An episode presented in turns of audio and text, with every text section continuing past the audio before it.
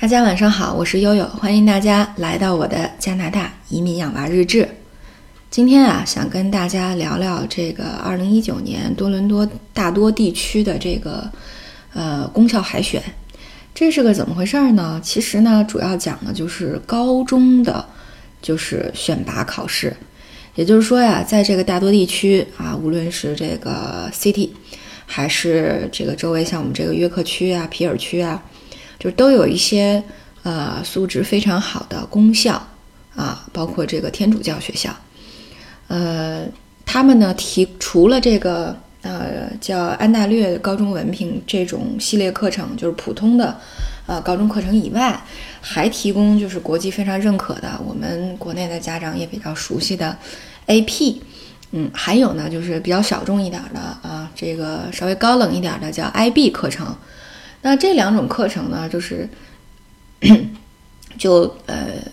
就是怎么说呢？就是你当你申请这个美国的大学或者是英国的这些顶级的学校的时候，呃，这两种课程的分数更容易被认可。它是一个呃国际的一个呃这个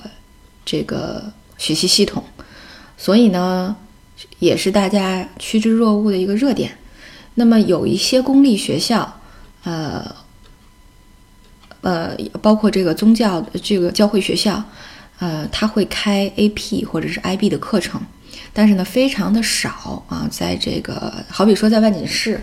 呃，万锦市呢就只有一个学校叫 Milik Mills 这么一个学校，它是开这个 IB 课程的，啊，那还有一些这个城市呢，嗯，不仅是。公立，而且呢，还是这个教会学校，他会开这个 IB 和 AP 的课程，那就更加的趋之若鹜了啊！因为教会学校一般管理呢比较严格，不像其他的公校，可能在学生的这个社交啊、这个学习习惯、啊、生活方面管理的比较松散啊。呃，当然还有这个精神精神世界这块管理的比较松散哈。对，但是教会学校可能就呃，比如说仪式感会多一些，那还会每天会有宗教课程。对，尤其呢，有一些家长非常希望他们的女儿能够上这种教会学校啊，这是青春期的小孩不好管嘛，啊，希望主给大家管一管，对对对，所以大概是这么一个思路，所以这就是为什么这几年这个教会的这种开 IB 的这个私校啊，特别趋之若鹜的其中一个原因。那么另外一个原因呢，是确实这些学校通过这种呃这个有效的管理，确实实现了一个非常好的这个学生的学习绩效。这么说吧，就是，嗯，这边学校的排名呢，就 EQAO，它是会选择几个年级，然后进行统考，那么考察数学和这个 language 语语文的这个能力啊，就是英语的这个能力。那么，呃，根据平均分儿对学校进行排名。那像呃现在这个，嗯，比较就是这一周末比较这个人数考试人数最最那个最多的一个。教会学校呢，据说呢，它单年级有四百多人，但是这四百多人的平均分能够达到九以上，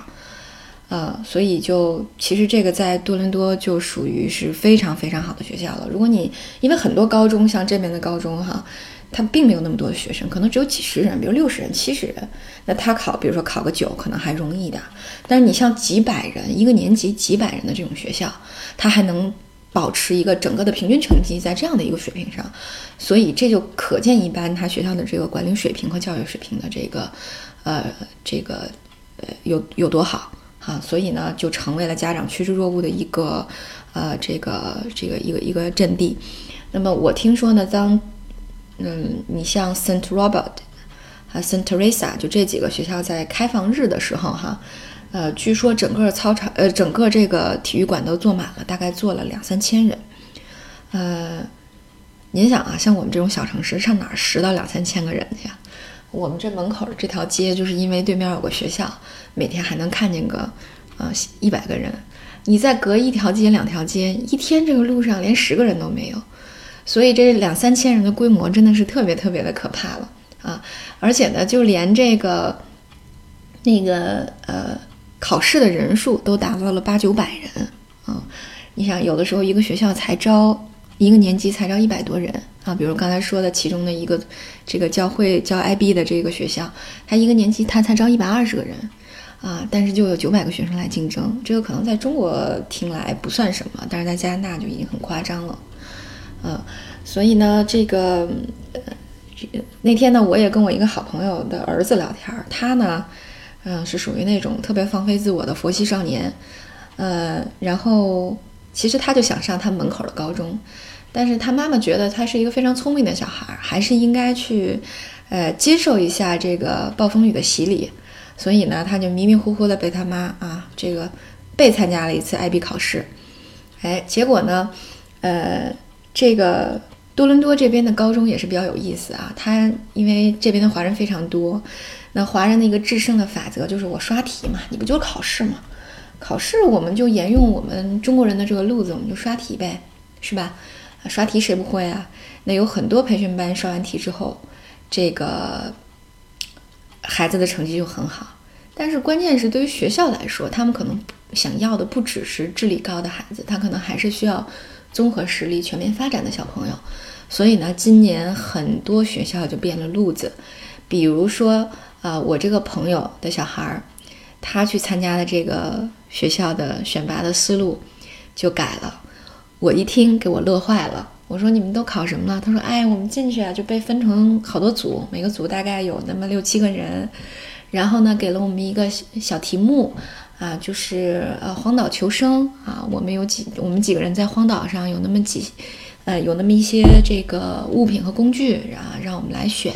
那我们要啊进行讨论啊，选出这个，比如有限的几样，可能只能选五样，对，然后大家要。”呃，这个说为什么最后还要选一个人去汇报为什么要选这几样？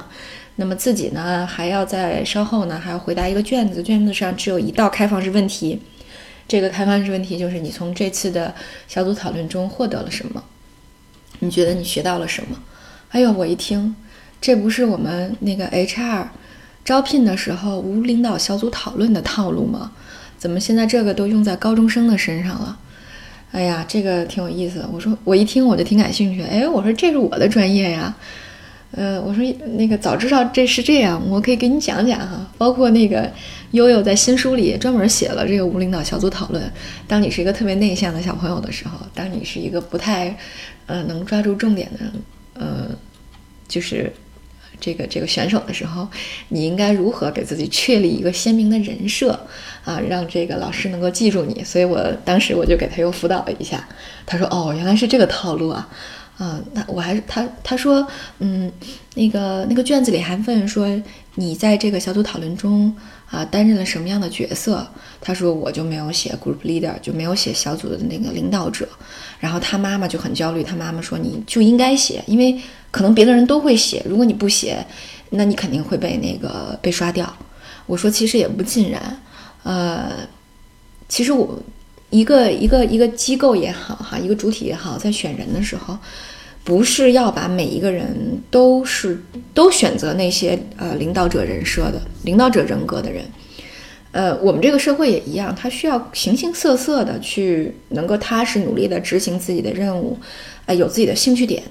啊，等等，或者有自己的专业所长的人，所以实际上并不一定写 group leader 就有多么重要。但是对于孩子来说，我觉得还是要把他自己的特点能够突出出来是最好的。对，所以我就说，哎呦天哪！结果没想到，以前从刷题的这种方式，一下就改成了这种，嗯，把孩子们当成一个成年人，啊，来进行选拔的这么一种套路。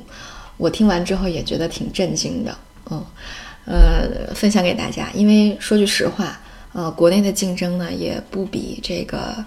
啊加拿大轻松，肯定是要比加拿大激烈很多的，对吧？嗯，我们从海淀出来也知道，呃，说不定什么时候你的孩子也会需要这种这种技能包，呃，所以还是早做准备为好。OK，那个今天就给大家介绍到这儿。哎，怎么感觉有点贩卖焦虑的嫌疑呢？那通过下一期节目我们来澄清一下哈。